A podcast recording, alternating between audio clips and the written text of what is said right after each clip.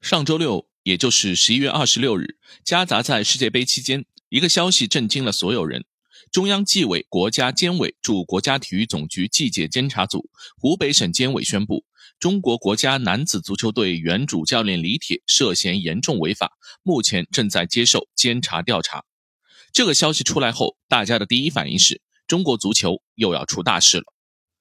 其实，在公告发出之前，李铁出事的传言已经满天飞。而且各种内幕传说层出不穷，真假难辨。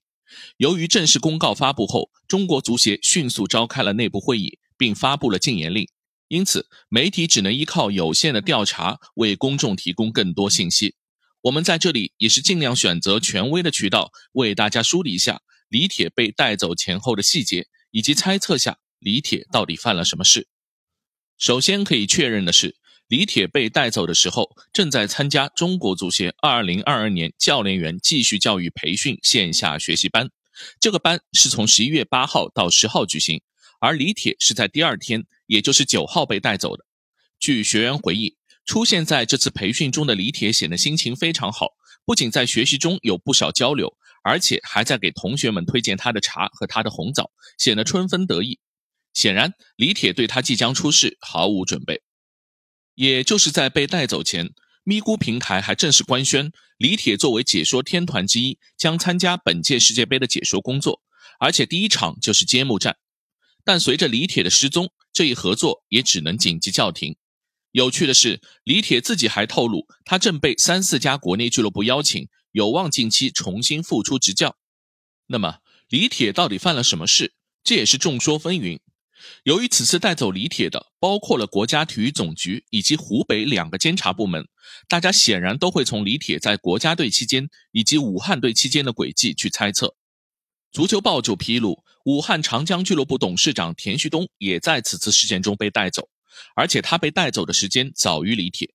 李铁在武汉俱乐部执教的早期与田旭东关系非常密切。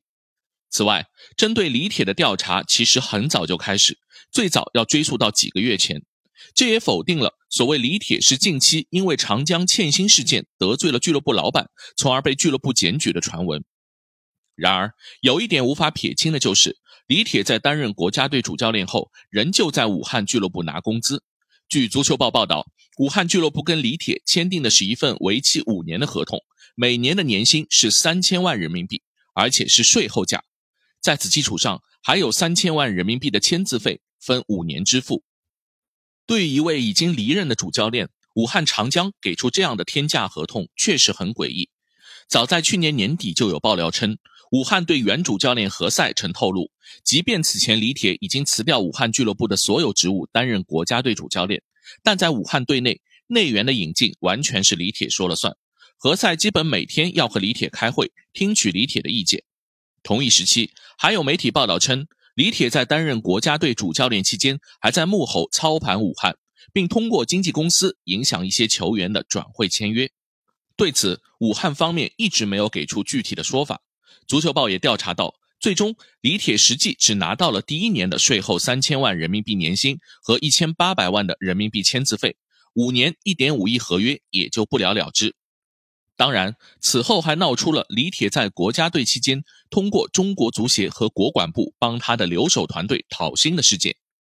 有消息说，中国足协领导和国管部曾劝李铁退还国足在职期间在武汉的收入，但经和武汉方面确认，李铁并未按足协要求退回年薪。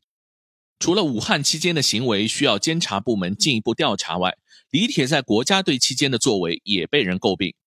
有传闻，李铁在国家队执教期间滥用职权，要求球员必须签约他合作的经纪公司，相关的利益链条影响了他在国家队的选人用人，甚至指出他贪污了某营养品广告的赞助款。这些恐怕也是有待被监察调查证实或证伪的内容。不过，在事件发生后，媒体勾勒出了所谓李铁的商业帝国，这里包括和李铁有合作关系的三个品牌，分别是服装品牌李宁。饮料品牌健力宝和茶叶品牌雨林古树茶，其中李宁和李铁签的还是终身合同。这些品牌都曾出现在李铁微博带货的九宫格中。据媒体统计，任职国家队主帅期间，李铁共发布了将近三十条宣传微博。而大家还都记得，李铁从中国男足下课最大的导火索，就是他在国足一比一战平澳大利亚的赛后新闻发布会上发布了争议言论，隔天还在微博发布了自身合作的广告海报，相关合作品牌更是涉及到违反国足与赞助商的合作规则。不过，目前在三个品牌的微博中搜索李铁，已经没有了上述品牌的相关内容。除此之外，媒体还通过天眼查发现，李铁名下关联公司就有九家，业务覆盖足球培训、球员经纪和场馆运营等足球产业的各个环节。而目前还属于存续或在业状态的六家中，李铁均为股东。其中，辽宁李铁体育文化有限公司由李铁持股百分之六十三，沈阳李铁足球俱乐部有限公司则由李铁和辽宁李铁体育文化发展有限公司共同持股。关于李铁打假球的版本，也是这次媒体提及的一种说法。有报道说，当年李铁率领河北华夏幸福冲超前，中甲大连一方的球迷俱乐部召开发布会，实名举报河北华夏幸福涉嫌收买对手打假球，称已掌握证据。当时大连一方居中甲积分第三，与领先第二的华夏幸福在末轮争一个升级名额。后来河北华夏幸福冲超成功，此事不了了之。李铁被抓后，前大连一方队总经理石雪清喊出了“大快人心事”。作为七年前的被害人，今天终于雪耻前仇，正告那些和他一起合伙做坏事的人赶紧自首。各种传言甚嚣尘上的时候，我们还是要等待调查结果的公布，才能真实还原发生在李铁身上的事件全貌。我们不知道这一事件仅仅是属于李铁个人的违法乱纪，还是会牵动中国足坛更多的人，甚至引发一场新的打假扫黑风暴。只是对于今天彻底沉沦的中国足球，也许是到了要刮骨疗伤的时候了。好，以上就是今天的观你球事，欢迎大家订阅、转发、评论，我们下期见。